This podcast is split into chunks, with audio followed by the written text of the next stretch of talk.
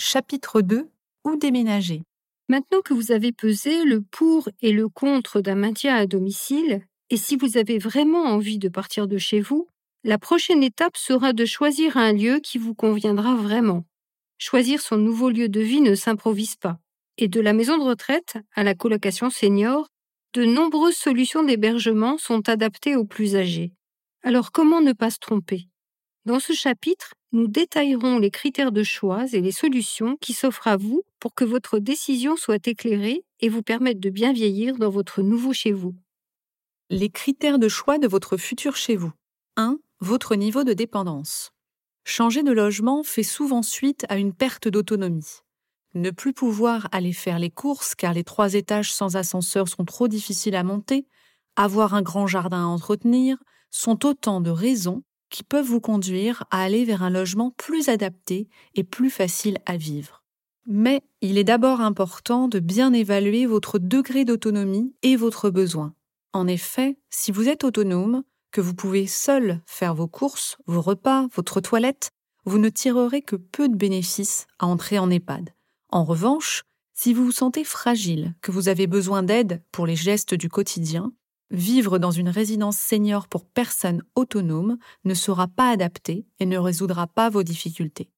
Un outil simple pour prendre conscience de son degré d'autonomie est la grille Agir, autonomie, gérontologie, groupe ISO ressources qui classe les niveaux de dépendance selon six groupes iso-ressources ou GIR. Le groupe 6 regroupant les personnes les plus autonomes, le groupe 1 les plus dépendantes. Cette grille est généralement utilisée pour les demandes d'allocation personnalisée d'autonomie, APA. Lors du dépôt de dossier, une équipe mandatée par le département vient à domicile évaluer les éventuelles difficultés que vous pouvez rencontrer dans votre quotidien. Nous l'utiliserons plus loin dans le chapitre pour classer les logements et leur adaptation selon le niveau de dépendance. 2. Le lieu. Premier critère de choix de votre chez vous ou déménager. Plusieurs possibilités s'offrent à vous en matière de lieu géographique. Une autre région. Vous êtes originaire de la Bretagne et avez pour votre travail déménagé il y a 40 ans en région parisienne. Vous avez toujours passé vos vacances dans le Midi et avez rêvé de vous y installer à la retraite. Ces lieux vous font rêver. Attention toutefois de ne pas idéaliser ces solutions. Changer d'environnement peut être une expérience enrichissante à condition d'avoir quelques attaches sur place. En effet, compter uniquement sur les vacances de vos enfants et petits-enfants pour rompre votre solitude peut être source de désillusion, car une fois les petits-enfants venus passer leurs étés dans votre nouvelle maison, il n'est pas sûr à l'adolescence qu'ils continueront à venir.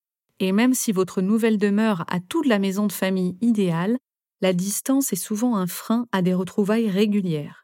Par ailleurs, revenir dans sa région natale ou vivre à l'année dans le lieu où l'on a passé de belles vacances, c'est également changer de rythme. Si vous êtes citadin, par exemple, le calme de la campagne ou de la montagne peut vous paraître désirable et reposant pendant trois semaines d'été mais vous sentirez-vous réellement bien 12 mois sur 12 Pourquoi ne pas faire l'essai en plein hiver ou à l'automne afin de bien appréhender cette future nouvelle vie?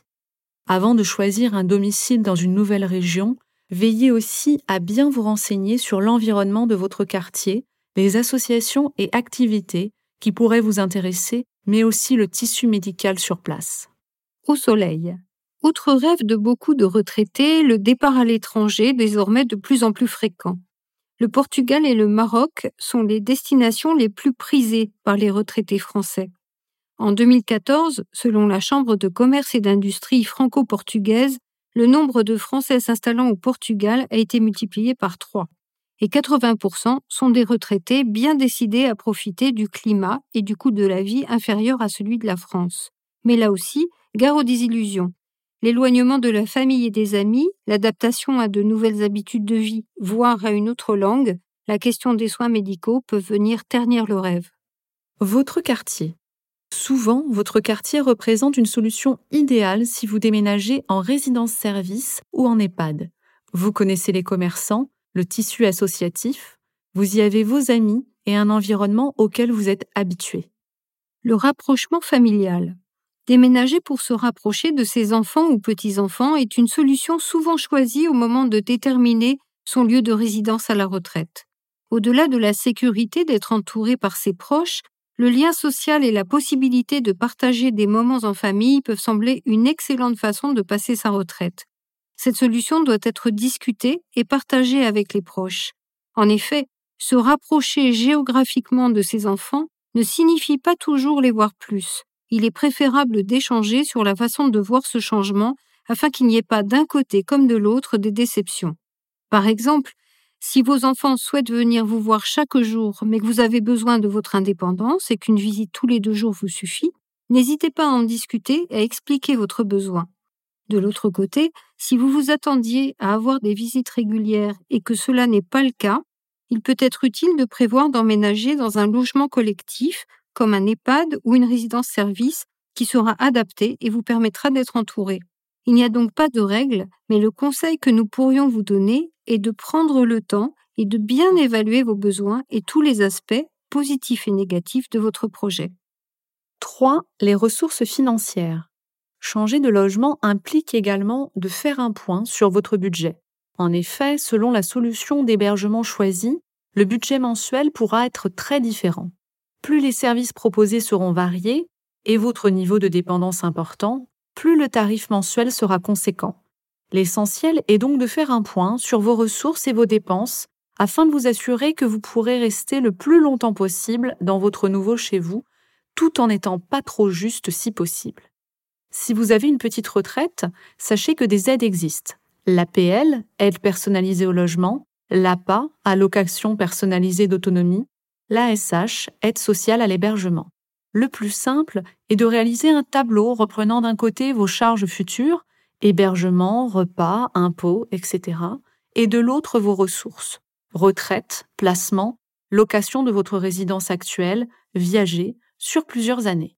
N'hésitez pas à questionner le gestionnaire de votre futur logement.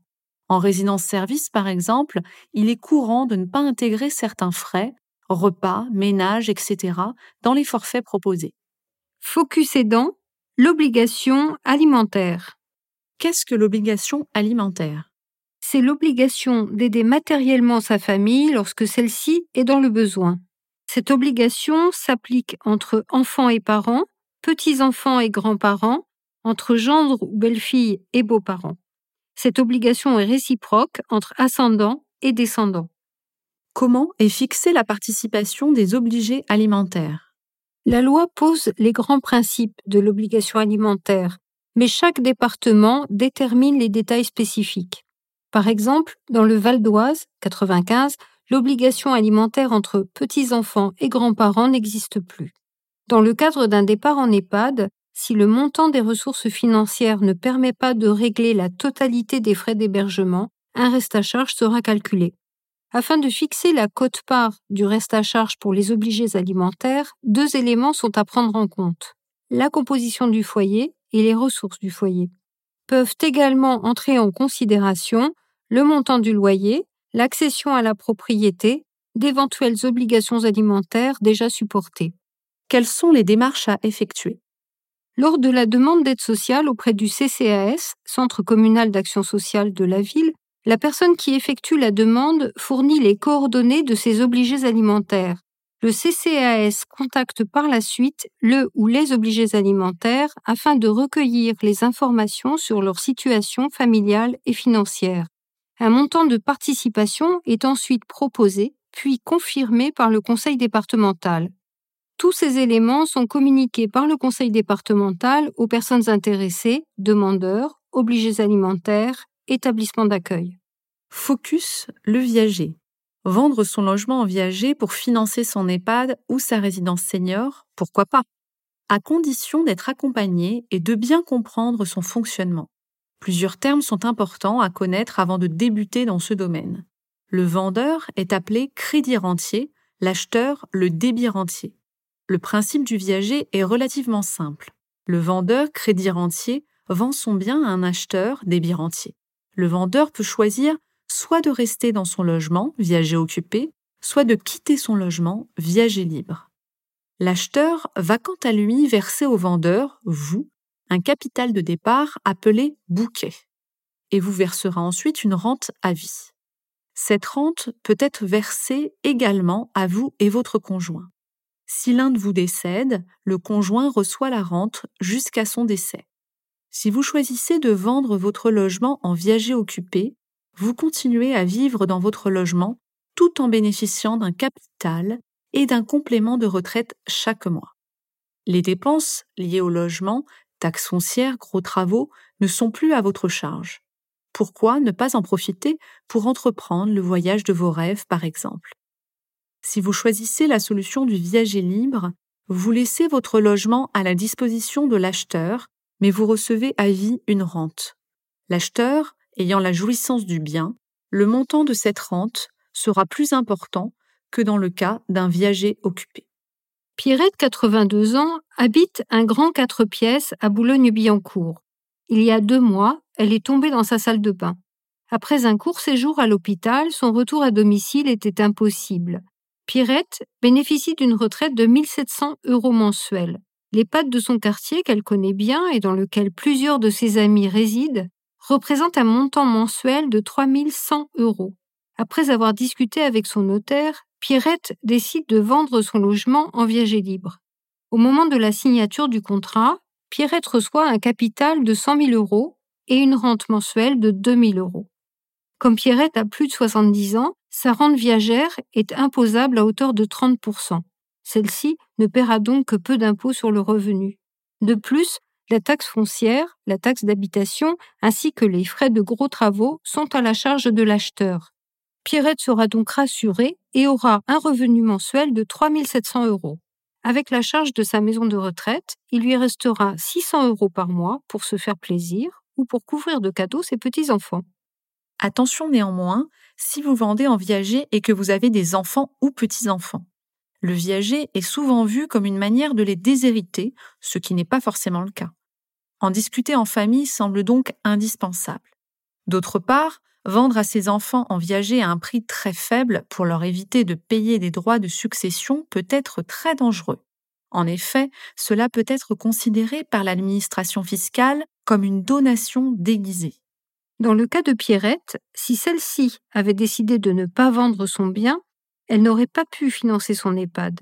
Elle aurait donc dû soit trouver un EHPAD entrant dans son budget, 1700 euros mensuels, et qui lui convienne moins, soit demander une place en EHPAD habilitée à l'aide sociale à l'hébergement, ASH. Lors de la succession, l'aide sociale à l'hébergement versée par le département est récupérée par celui-ci auprès des héritiers. Chaque situation est différente et un calcul précis devra être fait. Mais le viager est parfois une solution à envisager sérieusement. Vu la complexité des règles fiscales que nous survolons ici, il est évident que vous faire conseiller par votre notaire, comptable ou une structure spécialisée en succession est indispensable pour vous faire une idée et prendre les bonnes décisions.